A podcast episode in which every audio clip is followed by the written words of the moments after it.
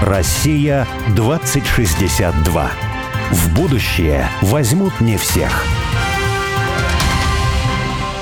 Меня зовут Борис Акимов. А я Олег Степанов. Мы авторы проекта «Россия-2062», штаба вольной мысли, цель которого создать модель позитивного и привлекательного русского будущего. Ну а 2062 это символическая дата, и считается, что в 862 году Рюрика позвали княжить на русскую землю. А в далеком, но не слишком, 2062 году мы отметим 1200 лет образования русского государства. «Россия-2062» — это позитивное русское будущее, которое наши герои прямо сейчас строят для своих близких и друзей, для всех жителей страны, для всех нас. Каждый раз мы зовем в студию «Радио Спутник» героя, который, не дожидаясь 2062 года, действует уже здесь и сейчас, и делает то, что кажется нелогичным и даже сумасшедшим, потому что часто будущее не очевидно и являет нам много невероятного. Вот любим мы с тобой про гармонизацию Вселенной говорить, да, но если говорить о Вселенной вот таком вот в прямом смысле, не вообще вот, вот в частности вот эта комната или мой домик или э, участок в 20 соток, э, я там должен навести порядок, а, а вот вся Вселенная, вот реально ли вообще действительно гармонизировать? Мы с тобой любим говорить, мало того, про Николая Федоровича Федорова в каждой передаче. Вот, и, и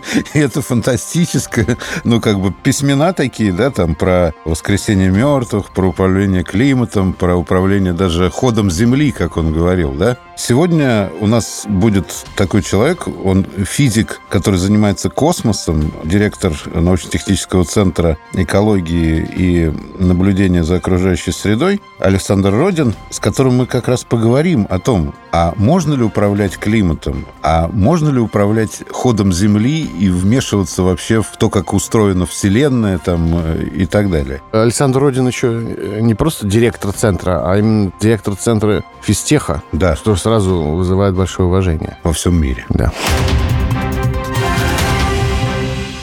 Александр, здравствуйте. Здравствуйте. Здравствуйте, Александр. Церковь празднует День архистратига Михаила и бесплотных сил небесных. Евангелие, э, точнее апостол, который сегодня читается, он как раз наоборот о, как сказать, значении человека во Вселенной, я бы сказал. И начинается так. «Ибо не ангелам Бог покорил будущую Вселенную, о которой говорим, а человеку. Когда же покорил под ноги ему все, то не оставил ничего непокоренным ему. Ныне же мы еще не видим, чтобы все ему было покорено апостол Павел как бы так это выразил. Влияние человека на окружающую среду, вот в широком смысле окружающую среду, это не просто же воздух, это и, и Вселенная в том числе. Это хорошо, это плохо, а это как вообще, да? А это возможно ли вообще? Насколько серьезное влияние? А в какую сторону влияние? Ну и так далее, да? Вот э, об этом, мне кажется, в такой день поговорить прям вот здорово. Прекрасно, огромное спасибо за такую подачу. Во-первых, я пользуюсь случаем, да, хочу поздравить все профессиональное сообщество с э, праздником архистратига Михаила, потому что, ну, так вот считается среди профессионалов, что Архангел Михаил еще и покровитель беспилотной авиации. Даже вот mm. такой небольшой спойлер. Mm. Вот мы сейчас готовим очередную посылку на фронт, и там будут шевроны с изображением Архангела Михаила и надписью «Сила беспилотные». Хорошо. Бесплотный, беспилотный, mm. да. Вот видите, русский язык дает нам возможность такой игры. На самом деле, как раз вот это, мне кажется, прекрасный пример, да, когда вроде как отсутствие человека на борту очень существенным образом расширяет возможности человека в управлении, в том числе воздушным судном. Мы можем гораздо проще, гораздо дешевле, гораздо большим количеством бортов управлять, и ну, мы сейчас видим, да, как бурно развивается отрасль. Поэтому, мне кажется, здесь абсолютно нет никакого противоречия. Абсолютно не всегда и не везде человек, чтобы чем-то управлять и чем-то владеть, должен непосредственно засунуть, так сказать, свой, извините, нос туда. Очень многим можно управлять дистанционно. И тоже вот последние годы нам, нас этому очень хорошо научили. Поэтому, ну, как всегда, любые слова из Писания, они звучат предельно современно. Действительно, далеко не все покорено человеку, и более того, человек, как мы видим последние столетия, особенно разбудил те силы, с которыми он сам не всегда способен совладать. Но это в каком-то смысле, мне кажется, совершенно неизбежный процесс, и если уже вот к священному Писанию обращаться, мы прекрасно понимаем, что экологическое равновесие равновесие, оно было нарушено вот в момент грехопадения. И действительно такой экологически понятный образ был, когда первый человек взял с дерева плод, который не был ему предназначен, до которого он, что называется, духовно не дорос на тот момент. И пошло-поехало. И с тех пор у нас просто нет никакой возможности от этого, что называется, отползти, снять с себя эту ответственность. Поэтому, ну, как Вселенная ради человека была создана, так же и человек теперь, ну, просто обязан разгребать то, что он в этой Вселенной натворил. Вот есть разные подходы. С одной стороны, вот вы когда даже сказали, что вот дисгармония началась э, с грехопадения человека, да, но сейчас, наверное, гармоническим состоянием или путем к гармоническому состоянию является устойчивое развитие мира, которое проповедует ООН. На наш взгляд, сама концепция устойчивого развития родилась все-таки у русских мыслителей, космистов, у Николая Федоровича Федорова, у Владимира Ивановича Вернадского, да, которые как раз говорили, человек для этого создан, его, его миссия такая, да, в экосистеме, да, гармонизировать. Ну, и это должно быть какое-то умное делание, видимо, потому что действительно действия человека могут что-то разрушать, но без вот этих действий человека, как они считали,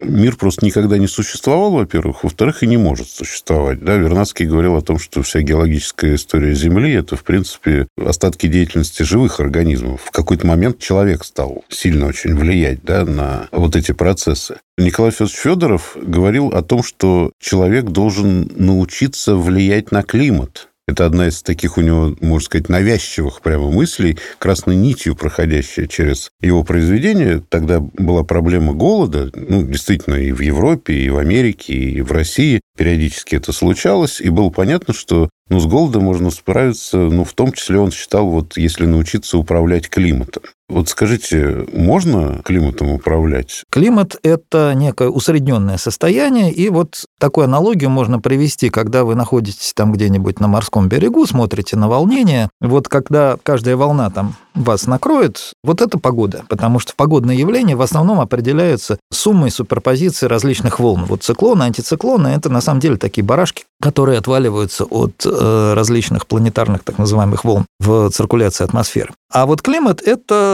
ну, грубо говоря, шторм сейчас или штиль, это вот некое среднее усредненное состояние, в том числе и амплитуда различных колебаний, различных флуктуаций. Вот это то, что называется климатом. Поэтому, если управлять погодой, тем более на каких-то локальных участках мы, безусловно, сейчас можем, мы это делаем, то об управлении климатом в целом сейчас люди только задумываются. Это, безусловно, технология будущего, но думаю, что в жизнь она реально войдет только, ну, наверное, через несколько десятилетий пока немножечко рановато. Но то, что человек влияет на климат, это, на мой взгляд, ну, совершенно очевидно. Несмотря на огромные усилия там всевозможных конспирологов, в основном, кстати, западных, вот меня удивляет, как наше общественное мнение очень легко перенимает всякую ахинею, которая приходит из э, Штатов в основном. Ну вот вернемся все-таки к идее устойчивого развития. Я, честно говоря, к ней отношусь довольно скептически. Мне кажется, что вот сама идея устойчивого развития, она ну, связана с тем, чтобы как-то успокоить общественное мнение, чтобы нам стало не так страшно, потому что понятно, что русский, что европейский крестьянин там, в 19 столетии опасался, а будет ли урожай в следующий год и будет ли ему чем кормить свою семью. Сейчас мы опасаемся, а будет ли чем дышать там нашим детям, внукам, не будет ли там мировая война и так далее. У каждого поколения свои опасения, свои страхи, и нам как-то хочется эти страхи отодвинуть, чем-то прикрыть и сказать, что да, все будет хорошо. И при этом понятно, что самое устойчивое место – это на кладбище, да, но нам все-таки не очень туда хочется раньше времени. Поэтому вот мы как бы будем развиваться, но при этом будем устойчивы. На мой взгляд, это все-таки некая иллюзия. Никогда такого не было и никогда не будет. Человечество развивается неустойчиво, принципиально. И взлеты и падения различных цивилизаций нам очень ярко доказывают, что все-таки вот какого-то устойчивого баланса в, ни в человеческой истории, ни в экосистемах его на самом деле нет. Мы можем управлять какими-то процессами, чтобы купировать какие-то риски, избегать каких-то угроз. Это мы действительно можем делать, но вот принять концепцию, что все как-то будет развиваться прекрасно и устойчиво, ну, мне кажется, это такая прекраснодушная иллюзия, которая, может быть, хорошо действительно продается европейскому обывателю сегодня, но, в общем, достаточно далека от реальности. В концепции как раз Организации Объединенных Наций, оно в том, чтобы там использовать, я бы вот так сказал, абсолютно, насколько возможно, внешние источники энергии по отношению к вот к чему. Понятно, что вот кажется, что ветер и Солнце. Это абсолютно внешние источники э, энергии по отношению к Земле, так скажем. Да? Вот если взять какую-то физическую систему и какие-то границы провести, Понятно, что это звезда, понятно, что у нас Солнечная система и так далее. Ну, вот есть у нас э, в Земле залежи там углеводородов, вот давайте мы их не будем использовать. Ну, это внутренний какой-то источник, он сейчас закончится. А вот есть Солнце, оно там, условно говоря, не закончится никогда или когда-нибудь очень далеко. И поэтому Солнце – это внешний источник энергии, вот давайте им пользоваться. Вот ветер, ну, был всегда ветер и будет всегда ветер. Вот давайте, пусть ветер будет источником энергии. И получается, что вот есть некая халява, представление о некой халяве для этой системы, и давайте вот этими халявными источниками будем пользоваться. Но есть другой взгляд на жизнь, и как раз вот у русских космистов, которые задумывались о настоящем устойчивом а, развитии, они говорили о том, что живые системы отличаются от мертвых тем, что в них производится полезная работа, которая увеличивает свободную энергию системы.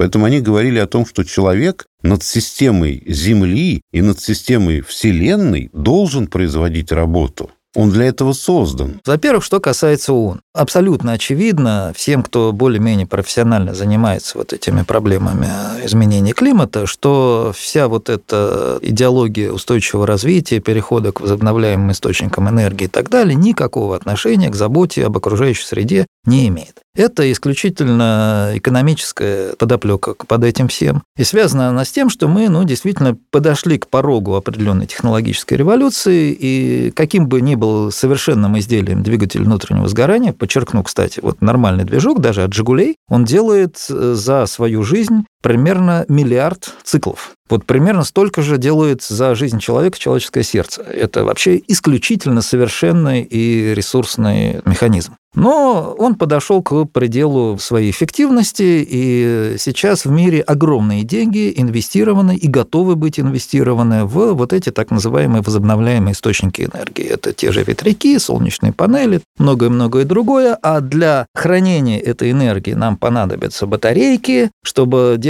эти батарейки, нам понадобится из той же самой матушки Земли добывать литий с совершенно непредсказуемыми экологическими последствиями и так далее, и так далее. То есть это все исключительно идеологическое обслуживание финансовых интересов, очень крупных, очень серьезных интересов. Это я не к тому говорю, что это надо все игнорировать, и не надо к этому серьезно относиться. Скажем так, марксизм 19 столетия тоже был э, фактически идеологической обслугой определенных финансовых интересов. Российская империя пыталась это игнорировать и плохо закончила. Поэтому я все-таки призываю относиться к этим вещам серьезно, понимать, что это ну, наше неизбежное настоящее, неизбежное будущее, но при этом четко понимать, чьи интересы и какие цели стоят за вот этими прекрасно душными лозунгами. Теперь, что касается вот энтропии. Это действительно интересная штука. Я напомню слушателям нашим, что энтропия – это величина, которая по-разному определяется. Можно ее определить как мера беспорядка. Но вообще математически точно, с точностью до знака минус, энтропия и информация – это одно и то же. То есть, чем больше у вас информации, тем меньше у вас энтропии и наоборот. Знак тут никакой роли не играет. Если мы добавим или отнимем совершенно произвольную, но постоянную величину, от этого тоже ничего не изменится. Дело в том, что Господь Бог подарил нам в виде нашего светила, нашего солнышка, неисчерпаемый источник отрицательной энтропии. В энтропии есть определение как информация с обратным знаком. Ну, современные даже школьники Хаос. и даже... Стремление к хаосу. Наверное, младшеклассники, да, которые отлично управляются с цифровыми гаджетами, прекрасно знают, что такое бит, там, что такое килобайт, поэтому вот с энтропией думаю, что ни у кого, так сказать, из слушателей проблемы не возникнет вот с таким определением. А есть немножечко другое определение, термодинамическое, оно исторически раньше возникло, и там энтропия определяется как количество теплоты, передано в каком-то термодинамическом процессе, деленное на температуру.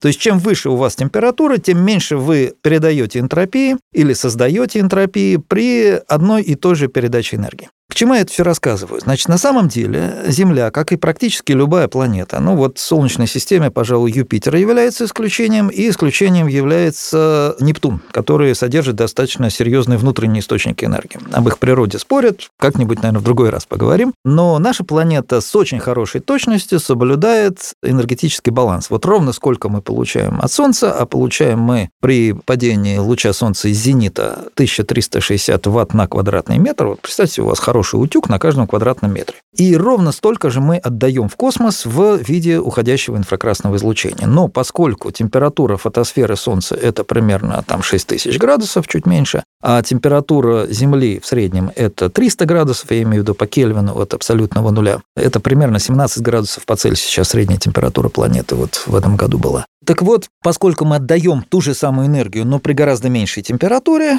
мы отдаем как бы больше гораздо энтропии, чем получаем. И именно вот этот дисбаланс позволяет нам здесь заниматься поэзией, вот рассуждать о климате на прекрасных Вести радиопередачах, да, и так далее, и так далее. То есть мы пользуемся той отрицательной энтропией, которую мы получаем от Солнца, и тратим ее здесь, вот в этих наших очень сложных процессах развития живых систем, развития цивилизации и так далее, и так далее. Поэтому в данном случае, ну, я вот позволю себе вступить в полемику с уважаемыми русскими космистами, они все поставили с ног на голову, потому что на самом деле не человек создает эту отрицательную энтропию своим, так сказать, усилием ума, а наоборот, благодаря той отрицательной энтропии, которую Господь ему дал в виде вот совершенно такой примитивной солнечной энергии, позволяет позволяет ему расходовать эту энтропию на свои, так сказать, э, интеллектуальные игры. Был такой ученый Сергей Подолинский в XIX веке, да, он приводил простую достаточно вещь. На квадратном метре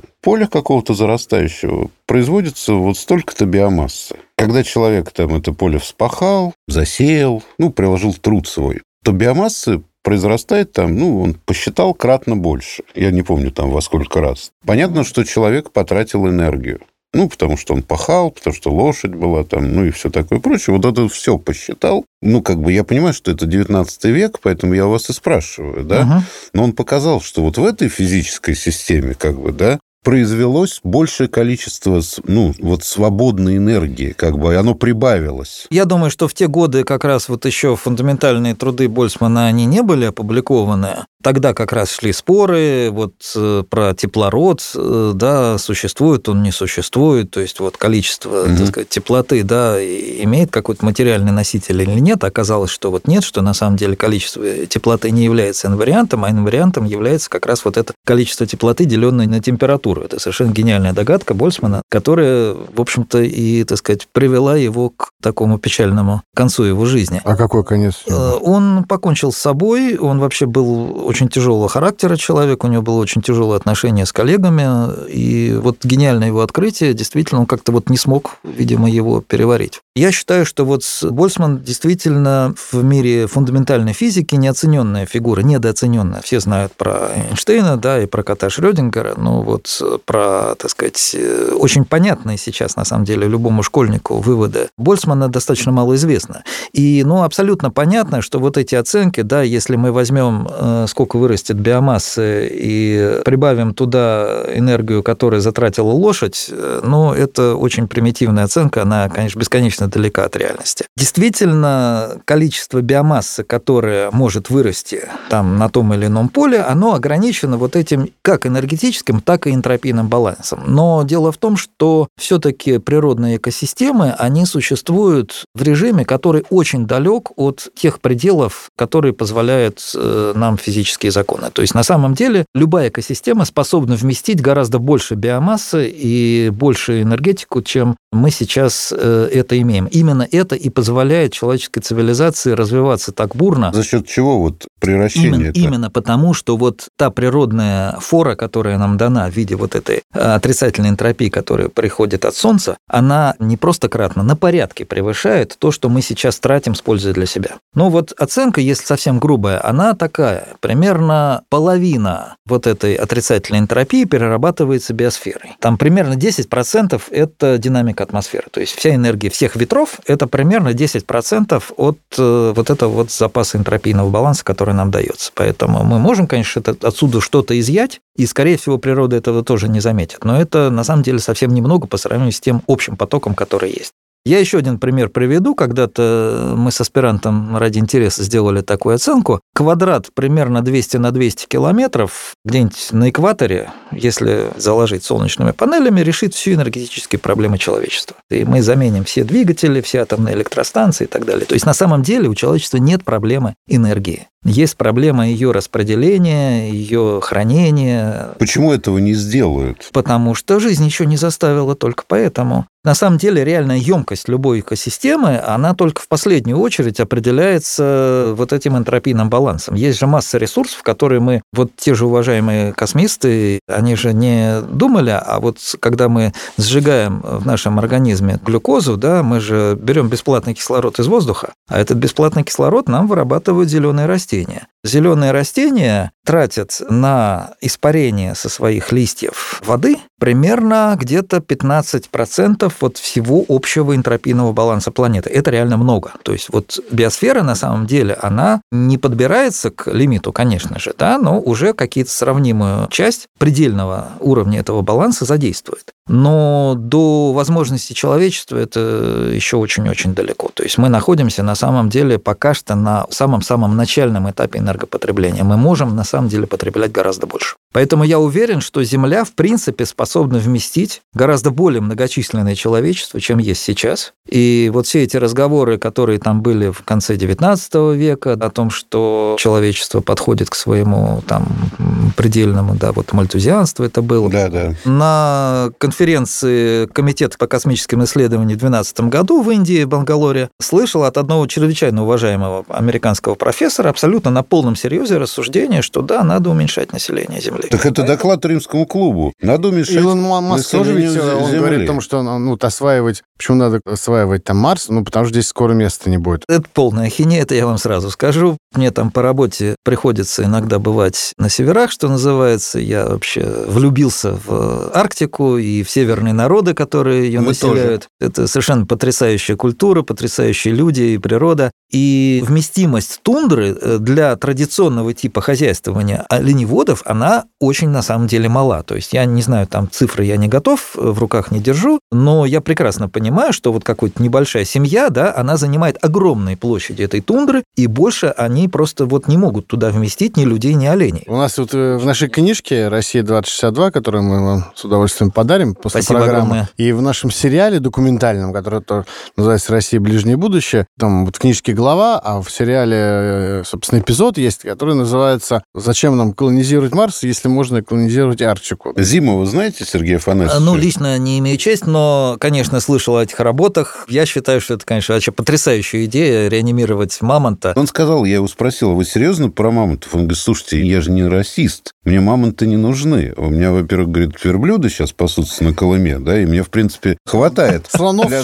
достаточно. А мне достаточно слонов с шерстью. Ему какой-то американский генетик обещал. Не, просто я к чему это говорю, что мы как раз написали там ту, эту главу и сняли этот эпизод, зачем оправдывать необходимость полета на Марс, хотя само по себе это очень интересно, тем, что здесь мало места. Любое место на Земле гораздо лучше, чем любое место на Марсе. Для жизни человека, я имею в виду. Вот, второй Марс на самом деле очень маленький. Он в два раза меньше Земли по диаметру, соответственно, значит, в четыре раза меньше по поверхности. Ну, принципиально это не решит. Потом, у нас абсолютно пустой океан. Пожалуйста, давайте жить э, на воде, под водой. Это тоже проще, чем жить на Марсе. Ну и последний аргумент. Вот у нас уже 200 лет, как наши великие русские мореплаватели подарили человечеству Антарктиду. Поэтому я считаю, что это полная утопия. А Маск, его риторика тоже абсолютно понятна, потому что, привлекая внимание огромного количества фанатов во всем мире, он э, таким образом как информационные потоки, так и финансовые потоки вокруг себя выстраивает. Нет, я с большим уважением отношусь к тому, что он делает. Вот этот Старшип – это суборбитальная система для того, чтобы перебрасывать э, войска, военное имущество за полчаса на другой конец земного шара. Это, ну, по-моему, абсолютно очевидная вещь. Все эти разговоры про Луну, про Марс, ну, это для барышни, извините. Ну, инвесторы тоже.